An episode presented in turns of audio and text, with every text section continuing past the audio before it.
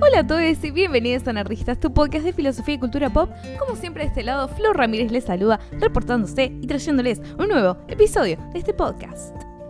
En el episodio de hoy vamos a seguir indagando respecto del eje central de esta temporada que es cómo se representa el feminismo desde la cultura pop, pero en esta ocasión vamos a considerar especialmente qué características o cualidades debería exhibir un personaje para ser considerado como feminista. Para ello vamos a ensayar una especie de topología de cualidades que se suelen asociar a este tipo de personajes y algunas preguntas que nos van a guiar un poco en el episodio del día de hoy son si solamente los personajes femeninos pueden ser feministas, si el personaje tiene que autopercibirse como feminista para hacerlo, si también puede ser una valoración que se haga de acuerdo con sus acciones y con sus valores.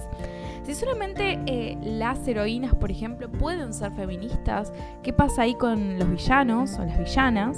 Y también, ¿por qué no? ¿Cómo podemos encontrar estos personajes? Antes de meternos de lleno con el episodio del día de hoy, voy a aprovechar para hacer una especie de mea culpa. Ya lo sé, yo había prometido, o me había comprometido, mejor dicho, a subir un episodio cada 15 días. Y eso hubiera em, indicado que debería haber subido un episodio la semana pasada. Sin embargo, como habrán visto, eso no sucedió. Sin embargo, acá está. Lo peor de todo es que ya tenía toda la, todo el guion armado, tenía, lo único que tenía que hacer era sentarme básicamente a hacer la grabación y la edición del episodio y pasaron cosas. pasaron cosas que implica más que nada que, bueno, eh, me anoté una carrera nueva, estoy terminando filosofía para quienes por ahí no, no están, no me, vienen escuchando los episodios de Nerdistas de hace un tiempo. Yo estoy estudiando filosofía, ya me falta muy poquito, me faltan solamente un final, dos monografías y bueno, la tesis, que eso ya es como eh, el gran paso. Pero bueno, cada vez me falta menos. Y en vez de tomar una decisión de persona normal, que sería, bueno, voy a terminar la carrera y y seguir con otras cosas, me parece una buena idea estar terminando mi carrera y meterme en otra. Además, eh, para quienes no saben, también estoy dando clases, así que estoy como con un montón de cosas nuevas que me van llevando tiempo, más que nada de organización. Entonces, bueno, eh, si bien tengo algunas cosas listas para grabar, a veces lo que me falta es el tiempo de sentarme a grabar. Así que bueno, les quería pedir disculpas por eso. Voy a tratar de ver si puedo mantener igual el, el cronograma el que tenía planificado. Así que bueno, sin más, haciéndome cargo de lo que dije, porque encima lo dije y lo grabé y entonces está disponible, vamos a empezar con el tema del episodio del día de hoy.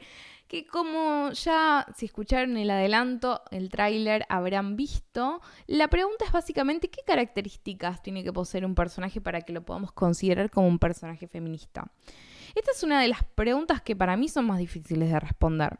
¿De dónde viene esa dificultad? Bueno, en particular, considerando de que estoy acostumbrada a tener muchas fuentes, o por lo menos algunas fuentes que me ayudan a tomar una postura, que por lo menos me van dando como un panorama más complejo a veces de lo que uno en principio piensa que, que puede hacer, porque a veces uno dice, bueno, tengo esta pregunta, vas leyendo y ahí te vas encontrando con posibles respuestas, con otras preguntas parecidas que te van abriendo cada vez más el campo. Y esta vez no tengo nada de todo eso, porque es una pregunta que es más que nada, como es casi un ensayo, o sea, que algo que quería probar, ¿no? Entonces no tengo tantas fuentes o referencias bibliográficas como suele haber, incluso si han visto las notas de producción, siempre tengo referencias bibliográficas.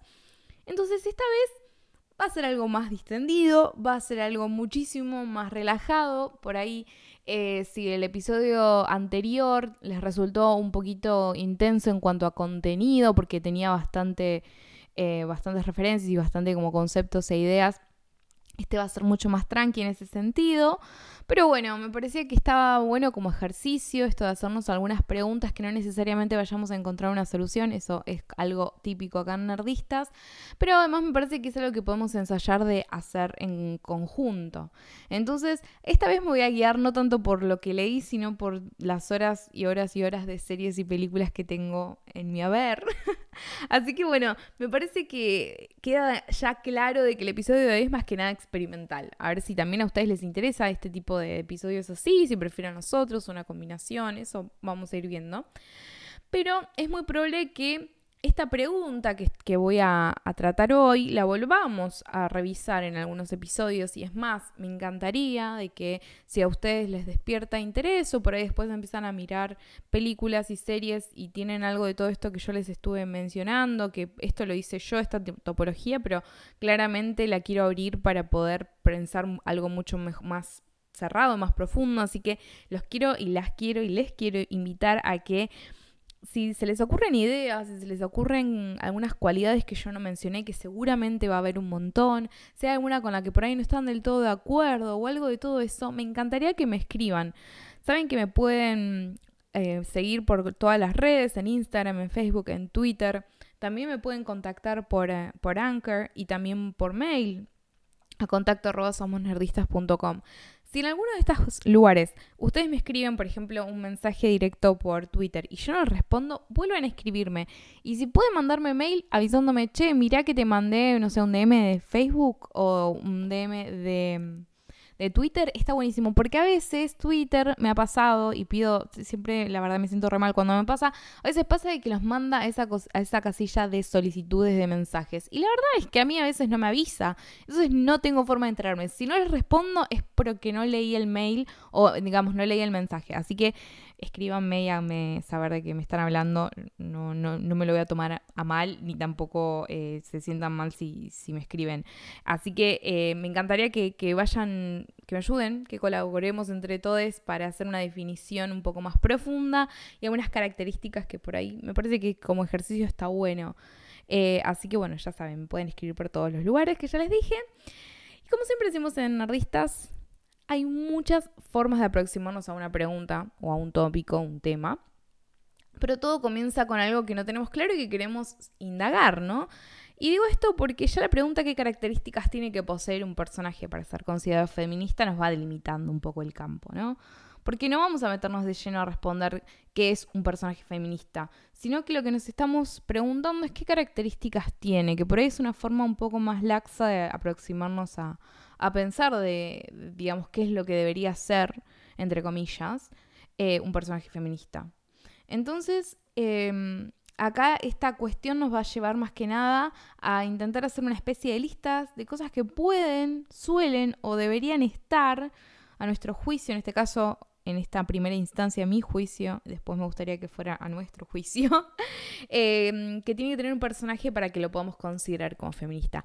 Y lo que quiero evitar con esto, al no decir, bueno, un personaje feminista tiene que ser dos puntos y ser una definición cerrada, lo que busco es precisamente evitar cualquier tipo de recetas mágicas o evitar de caer en una especie de esencia feminista que un personaje tiene que tener porque me parece que lo interesante de todas estas discusiones y lo interesante de este tipo de preguntas tiene que ver con esta cuestión de, bueno, qué es lo que puede tener, qué cosas no, empezar a también a indagar respecto de la profundidad y la complejidad de un personaje, porque esto mismo, si nosotros lo aplicamos teniendo incluso en cuenta lo que estuvimos charlando en el episodio anterior, que si no lo escuchaste te invito a que lo hagas, eh, en el que hablamos un poco acerca de, la historia, digamos, del feminismo y sus olas, muy por arriba, muy así sencillo, eh, pero por ahí está bueno como punto de, digamos, de comienzo, ¿no? de, de arranque de la discusión. La pregunta, cuando nosotros decimos, bueno, ¿qué es un personaje feminista o qué características debería tener un personaje feminista? Yo lo que estoy buscando es precisamente una respuesta compleja. ¿Por qué? En primer lugar, porque si nosotros hiciéramos este mismo ejercicio y dijéramos qué debe ser una feminista, estamos cayendo necesariamente en la búsqueda de una esencia, ¿no? Como si fuera una especie de lista de ítems que alguien para ser considerado feminista debería poseer. Y ese tipo de definiciones a veces suelen ser muy restrictivas y hacen de que sea muy fácil volvernos sin darnos cuenta a veces muchas veces sí, pero en muchos casos también a veces pasa sin darnos cuenta, de que nos volvemos como una especie de policía del feminismo, ¿no? Bueno, entonces un personaje para ser feminista tiene que tener esto porque si no, no es feminista. O una persona, porque ahí hacemos la extrapolación, ¿no? Bueno, pasamos del personaje a la persona, bueno, una persona para ser considerada feminista debería tener estas características. Y después alguien puede venir y decirte, ay, no, esta característica no lo tenés, entonces no puedes considerarte a vos misma feminista. Y me parece que eso no, no ayuda a nadie, en primer lugar. Y no, no dice demasiado más que, bueno, cuáles son los preconceptos y los prejuicios que uno tiene respecto del tema. Entonces me parecía que hacer la pregunta por las características nos permitía salirnos un poco de ese espacio. Vamos a ver si tengo suerte, ¿eh? puede, puede fallar. Pero para esto, digamos, estuve pensando, digamos, como una forma de, bueno, dije, ¿cómo me aproximo a esto? Tengo esta pregunta, bueno, la forma en la que se me ocurrió es como tratar de revisar algunos personajes que a mi juicio son feministas en algún sentido.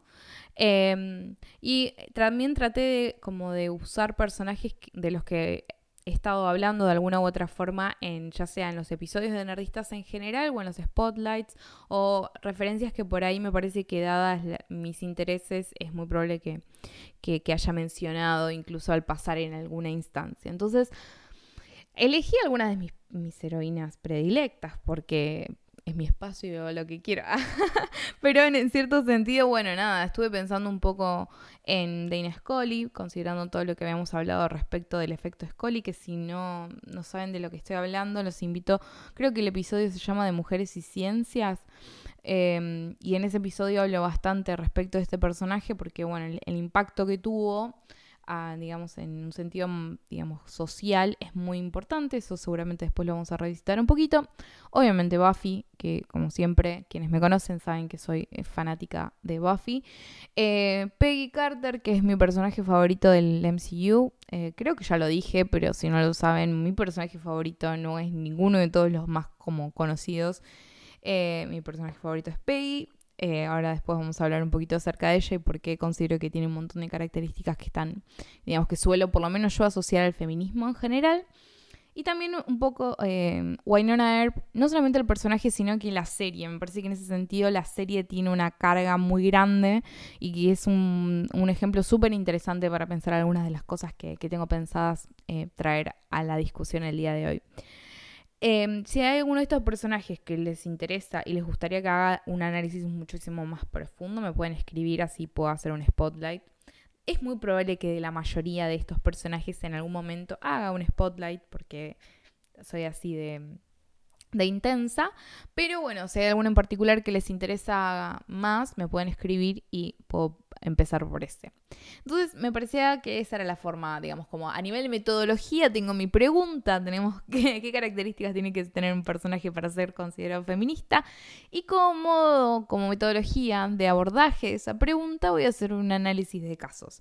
Vamos a empezar entonces por una cuestión cronológica y porque es la primera que tengo anotada, vamos a empezar con Dana Scully.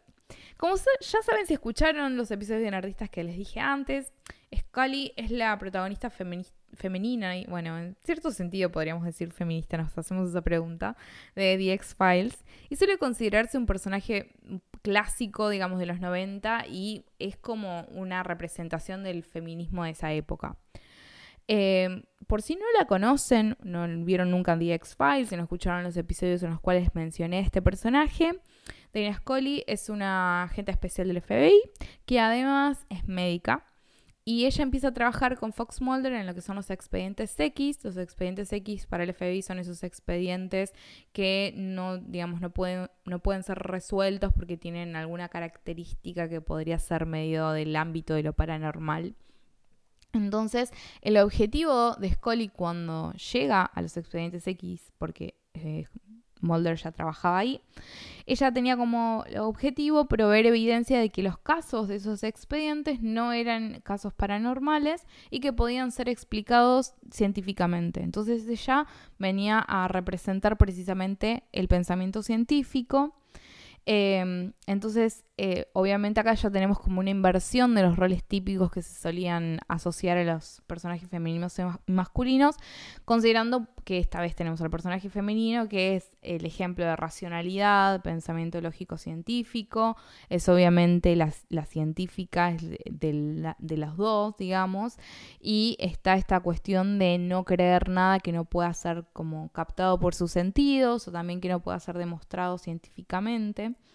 Entonces se suele decir de que mm, Scully es escéptica eh, y ese escepticismo, digamos, contrastaba con el deseo constante de creer en que todo era un ejemplo de, un caso paranormal de Mulder. Entonces, lo interesante es que no se veía que Scully tuviera mucha vida por fuera del trabajo y estaba completamente dedicada, digamos, a su labor en el FBI.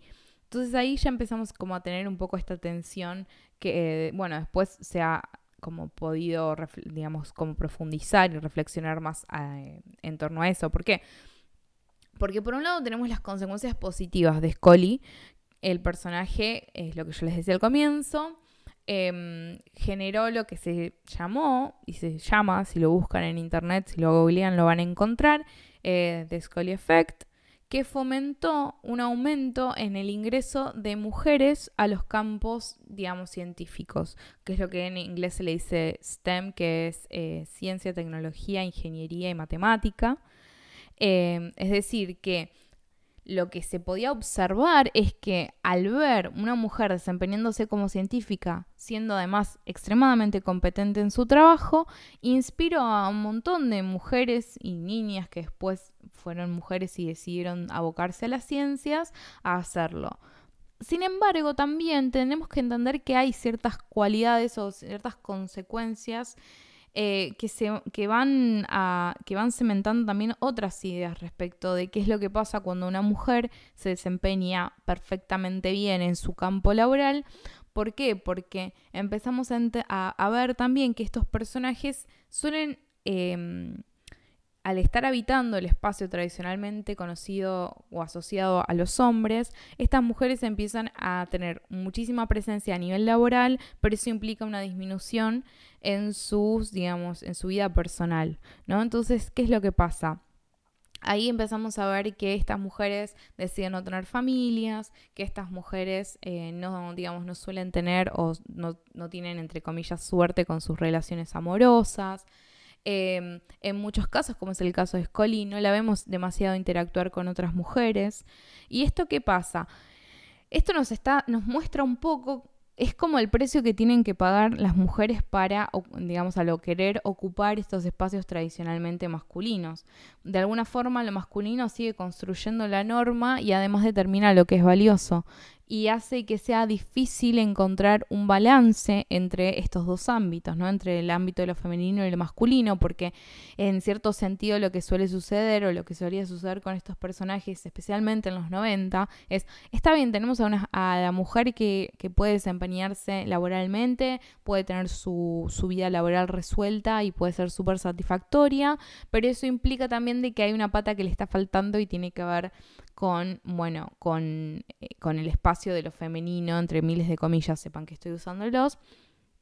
Entonces ahí empieza a haber esta tensión que nunca termina de ser resuelta de una forma em, como que esté copada. Siempre es como que hay algo que tiene que dejarse de lado. Porque después, bueno, viene todo una, una, parte de la historia donde hay una, una, preocupación, digamos, por la cuestión de la maternidad y demás, pero es siempre inserta en, este, en esta dualidad que bueno, por un lado está buenísimo, las mujeres pueden ocupar estos espacios, pero por el otro lado también es complejo porque casi que las, les impide poder em, habitar el espacio, digamos, de lo tradicionalmente considerado femenino. Entonces, bueno, es un avance, tenemos mujeres científicas, pero al mismo tiempo si ser científica implica, digamos, adoptar todo lo que es considerado masculino, es una forma también de seguir reproduciendo esos estereotipos de género, porque además representa siempre la excepción.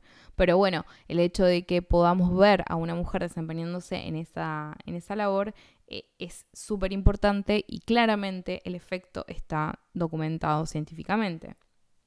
El otro personaje que tenía em, anotado y había pensado bastante es el personaje Buffy.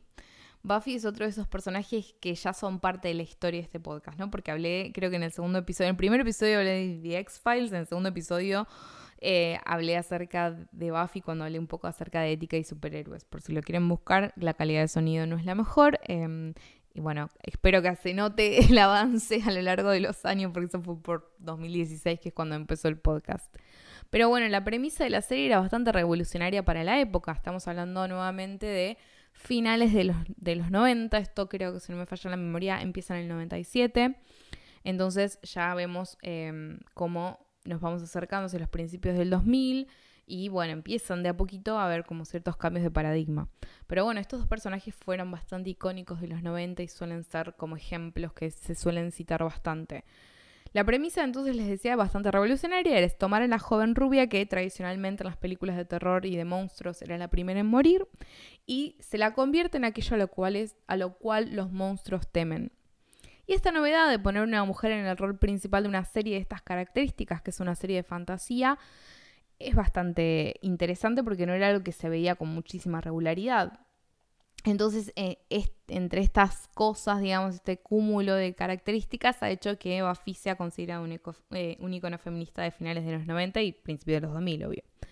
Buffy se destacaba por su fuerza sobrehumana, por su gran resistencia, que además le, le, permitía enfrentarse a los vampiros y también a monstruos, digamos, de acuerdo a cómo fue evolucionando la serie en cada episodio y no morir, básicamente, ¿no?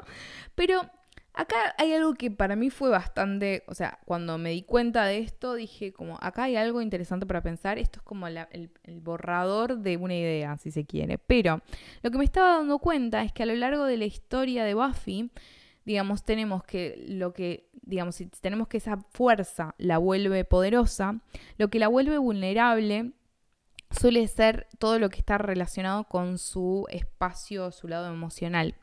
Y ahí es donde la, situación se vuelve compleja para mí.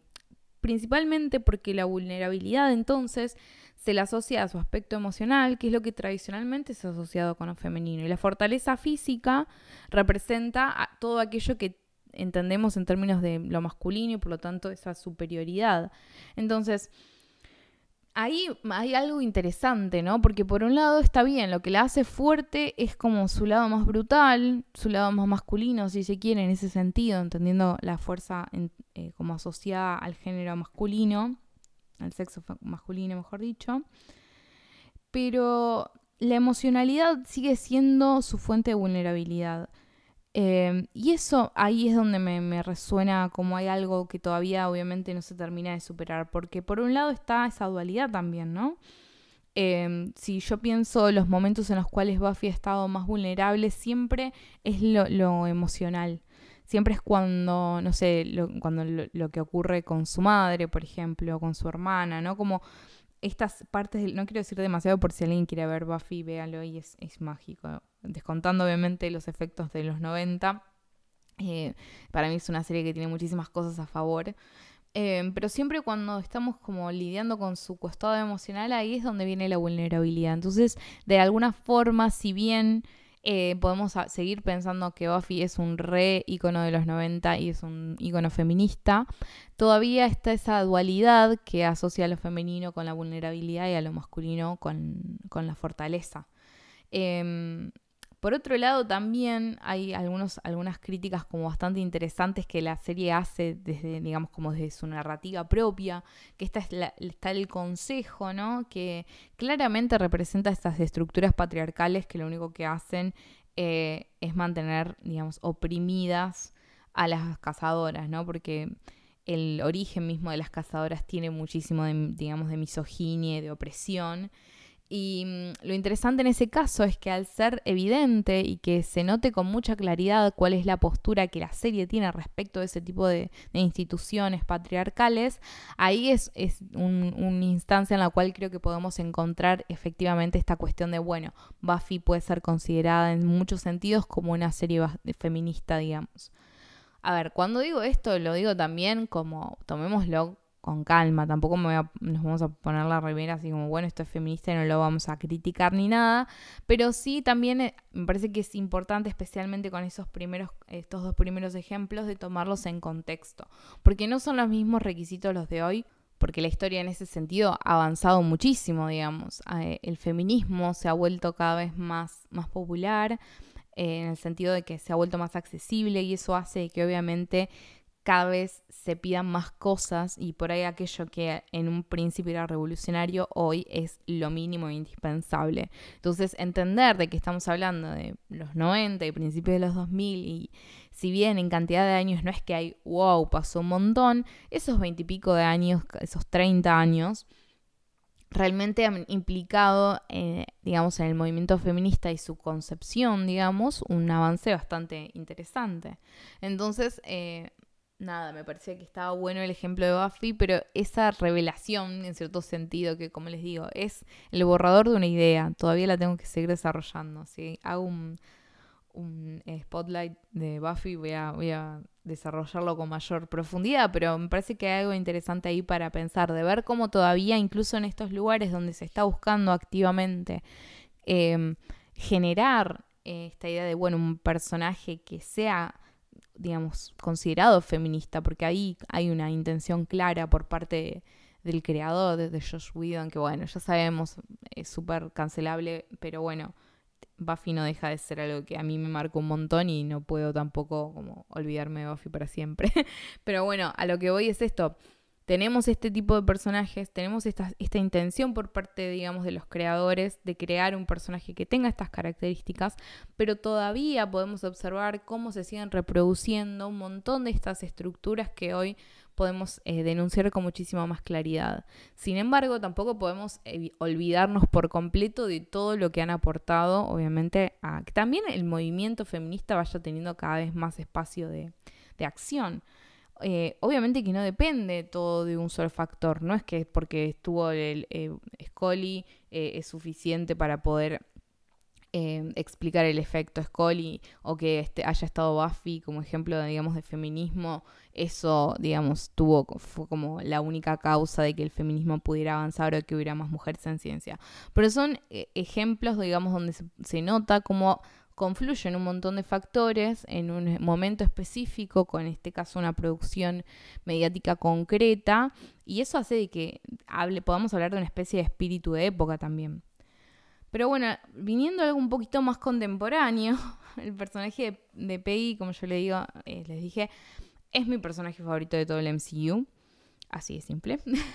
Pasan los años, tipo, todo bárbaro con un montón de personajes que me, pueden re gustar, pero hasta ahora no hay ninguno que supere a Peggy. Eh, no sé, para mí hay algo que es súper interesante de, Peggy y es el hecho de que es una persona normal en un mundo donde hay, digamos, excepcionalidades no tiene superpoderes, no tiene tecnología mágica ahí como a lo Tony Stark. Eh, solamente, ni tampoco está, tiene, ese entrenamiento, no sé cómo puede tener eh, Black Widow. Eh, es una persona normal en ese mundo y a pesar de, de, todas esas que podrían considerarse en cierto sentido limitaciones, ella logra, digamos, hacer cambios, ¿no? Es, digamos, es una de las personas que funda Shield es clave para mí en el desarrollo de Steve también como personaje. Em, me parece que en cierto sentido, y acá por ahí me pongo medio cursi, pero me parece que el superpoder de, de Peggy es precisamente su humanidad, es su vulnerabilidad en ese aspecto. Cuando en Capitán América de First Avenger, que es la primera, aparece como el interés romántico de Steve Rogers, sin embargo, para mí la influencia que ella tiene en el desarrollo del personaje de Steve es clave para que podamos después tener al Capitán América que, todos conocemos. Eh, Peggy, además, es una mujer en un mundo de hombres, que es en un mundo que es altamente jerárquico porque forma parte del ejército. Y eso lo vemos al comienzo, cuando eh, los reclutas que están para el proyecto Rebirth, que es el de básicamente el que va a ser el Capitán América, no la respetan ni nada de eso, básicamente por ser mujer, y ella enseguida, digamos, eh, nada, hace valer su fuerza y eh, nada, le pega una hermosa piña a uno de esos reclutas, una de las mejores escenas para mí, creo que es la primera escena donde aparece. Eh, y además lo que vemos es que es altamente capaz en su trabajo. Eh, en la serie también vemos cómo ella se vale de los prejuicios de sus compañeros hombres y eso le permite también como poder, digamos, desenvolverse y llevar a cabo sus investigaciones y lograr sus objetivos, haciendo uso a conciencia y decir, bueno, vivo en un mundo misógino de gente que no considera de que por ser, digamos, que considera que yo por ser mujer no puedo desempeñar las mismas tareas que ellos. Entonces ella usa todas esas herramientas que tiene a disposición eh, y trata de sacarle el, mayor jugo posible. Y eso se, se muestra muchísima más claridad, en la primera temporada de la serie. Donde vemos un mundo súper patriarcal de posguerra, Y Peggy funciona como una especie de fuerza subversiva en ese contexto, porque además vemos cómo entabla, esto me parece que es un avance interesante que ya estaba un poco en Buffy también, esta idea de, bueno, empezar a mostrar esas relaciones de amistades entre mujeres de formas complejas, digamos que, porque tenemos esta tradición de ver a las mujeres siempre enfrentadas entre sí, siempre compitiendo, esta idea de que las mujeres no pueden ser, digamos, verdaderas amigas, que la amistad es algo como bastante masculino, porque las mujeres siempre están compitiendo unas con otras y siempre se están sacando el cuero, como le decimos en Argentina, digamos, estamos siempre hablando mal de las unas de las otras eh, por las espaldas. Entonces el poder ver cómo, a pesar de que al principio Peggy no quiere, empieza a entablar lazos afectivos con Angie, ¿no? Y bueno, eso podríamos hablar si es un ejemplo de queerbaiting o no, pero bueno, no es el tema de hoy. O con Rose, para mí son claves porque ilustran cómo eh, esas conexiones Em, la, también las ponen en peligro, esas conexiones también son lo que en cierto sentido las salvan, entonces está esa tensión constante eh, y me parece súper interesante porque em, siempre eh, esa conexión humana está presente y me parece que ahí es donde Peggy también presenta algo interesante a tener en cuenta. Y como último ejemplo, em, como les había dicho, está para mí una de las mm, series más feministas que he visto en mi vida, más o menos, pero es, una... Em, es un ejemplo de una serie que es de su concepción, digamos, desde mm, la, que lleva adelante todo, Emilia Andreas, em, ella tiene el objetivo muy claro respecto de qué tipo de historia quiere contar, cómo la quiere contar. Entonces, bueno, Wynonna Earp para mí es una gran serie. Si no la vieron, es eh, así medio de fantasía, me gusta mucho como podrán ver toda esa onda. Em, tiene también, viene de unos cómics, los cómics también están muy buenos. Pero bueno, lo que tenemos acá es que no solamente tenemos que el personaje principal es súper feminista en un montón de aspectos, sino que eh, presenta una, una gama de personajes femeninos súper diversa, con distintas personalidades, con fortalezas y vulnerabilidades, absolutamente todas ellas. Y además, esto, digamos, esta complejidad y, mm, e incluso esta, como esta, esta cuestión como feminista, si se quiere, por ponerlo en algunos términos, esta cuestión de, bueno, de, mm, de cierta concepción del mundo o de cierta visión respecto del lugar de las mujeres en la sociedad, no aplica solamente a las heroínas sino que también está al lado de las villanas y la complejidad que, a veces los villanos en general, las villanas no tienen porque siempre se presentan como, como solamente antagonistas que están bloqueando todo el tiempo al héroe o la heroína. Acá tienen una tridimensionalidad y una complejidad en las relaciones que me parece excelente. Em, la diversidad de las caracterizaciones es tal que cada personaje que aparece, por pequeño que sea, tiene una cierta tridimensionalidad. Y eso es interesante porque no solamente se lo da, o sea, sucede con los personajes femeninos, sino también que sucede con los masculinos, porque me parece que además es un muy buen ejemplo de cómo se pueden trabajar distintas eh, masculinidades, ¿no? Porque el feminismo también me parece que, que tiene mucho de no solamente repensar a la mujer, eh, es, digamos, y eso implica repensar si está bien hablar de mujer como si fuera algo como si fuera una esencia o no. Claramente yo considero que no. Pero esta idea de poder reflexionar acerca de cómo la construcción de lo femenino y lo masculino van estructurando el mundo y qué implicancias tiene, cuántas formas de ser mujer existen, también es preguntarnos cuántas formas de ser hombre existen. Y me parece que en este sentido Wynonna Earp lo que tiene de revolucionario es que no solamente muestra un montón de formas de ser mujer, o, de, ser mujer en el sentido de presentarse como, digamos, como una, identidad femenina, ¿no? Sino que también presenta muchas formas de masculinidad. Súper interesante, ¿no? Para, para revisar y que no se esconde la bisexualidad, no se, no se esconde para nada la homosexualidad, la fluidez también de las relaciones y de cómo uno puede sentirse atraído a, distintas personas más allá de su género. Entonces me parece que hay ahí todos, un, digamos, como todo un universo que permite pensar un montón de, estas, de estos temas que hoy son tan importantes de revisar. Em, por eso me parece, o sea, yo tenía ganas de Winona Earp en particular hacer un, spotlight porque me parece que hicieron, digo hicieron porque ahora está lo que queda, lo que queda al final de la cuarta temporada, si no me falla la memoria, y, y termina la serie. Eh, realmente es un caso súper interesante para analizar desde una perspectiva feminista y una perspectiva de género y ver cuánto podemos aprender eh, de las discusiones que se dan al interior de los movimientos feministas en esa serie. Por lo tanto, como una especie de conclusión, si se quiere, o algo parecido, si bien, como les digo, es una muestra ínfima de personajes la que traje, es muy, muy, simple, ¿no? Como un pequeño primer experimento, creo que igual nos puede servir para empezar a encontrar algunos rasgos comunes.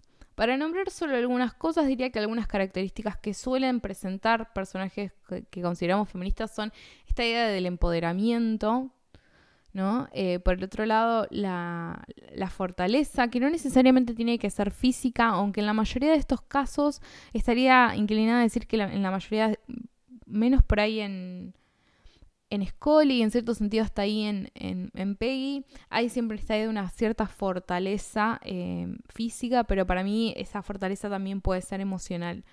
¿No? Esta idea de, una de, resistencia, ¿no? De que alguna forma no termina de encajar en los moldes y que presenta en ese sentido una resistencia, ¿no? Y como uh, un lugar que se espera, un rol que se espera que ese personaje cumpla y que no puede cumplirlo del todo porque hay algo ahí que se resiste a hacerlo. Em, a veces hay una, eh, una fuerte, digamos, idea de, bueno, autonomía de tener una voz y tener opiniones, ¿no? Que hay eso, me parece que todos estos personajes tienen esto de, eh, para mí el empoderamiento va mucho por ese lado, ¿no? Poder eh, tener las ideas que, uno quiera o que uno tenga y poder eh, expresarlas con autoridad y que esas, digamos, esa expresión y esas opiniones puedan circular en los espacios. Me parece que hay algo de estos personajes que siempre tienen ese, eso o se generan esos lugares en cierto sentido hay una rebeldía siempre de estos personajes. Precisamente por esta cuestión, me parece, de esa autonomía, de esa resistencia, eh, las hace, digamos, tener que tomar decisiones o ocupar espacios eh, que están muy relacionados a las resistencias y a la rebeldía en ese sentido. Y desafían el status quo. No importa cuál sea, no importa de qué modo lo hagan, pero siempre hay algo de, en esa resistencia, en esa rebeldía, en ese poder hay una, un intento de, me parece que, que desafiar ese status quo. Lo interesante a primera vista al menos es que muchas de estas cualidades eh, suelen estar atribuidas a los hombres. Sin embargo, creo que actualmente encontramos una tendencia a matizar un poco esta inclinación, ¿no? En particular en el caso de Winona me parece es donde más se matiza esto. Y de todas formas, mi idea es, como ya les dije, no cerrar esto acá, no decir, bueno, esto es lo que tiene que tener un personaje feminista. Para nada, es muy limitado. Pero... Pero, pero, pero... Me encantaría que ustedes me ayuden a completar esto, que me cuenten qué es lo que a ustedes les parece, qué características debería tener un personaje para ser considerado feminista como para ustedes. Em, esta lista está súper en construcción y revisión constantes, más algunas cosas que fui sacando y fui poniendo desde que lo escribí por primera vez hasta ahora. Así que me encantaría, como ya les dije, escuchar sus opiniones. Así que me lo pueden contar por redes sociales, me pueden encontrar eh, como somos nerdistas en Twitter, en Instagram y en Facebook, ya que están. Y si les gusta lo que hago nerdistas, también pueden dejar una review del podcast y compartirlo con amigos. Eso siempre ayuda muchísimo para poder llegar a mayor cantidad de gente.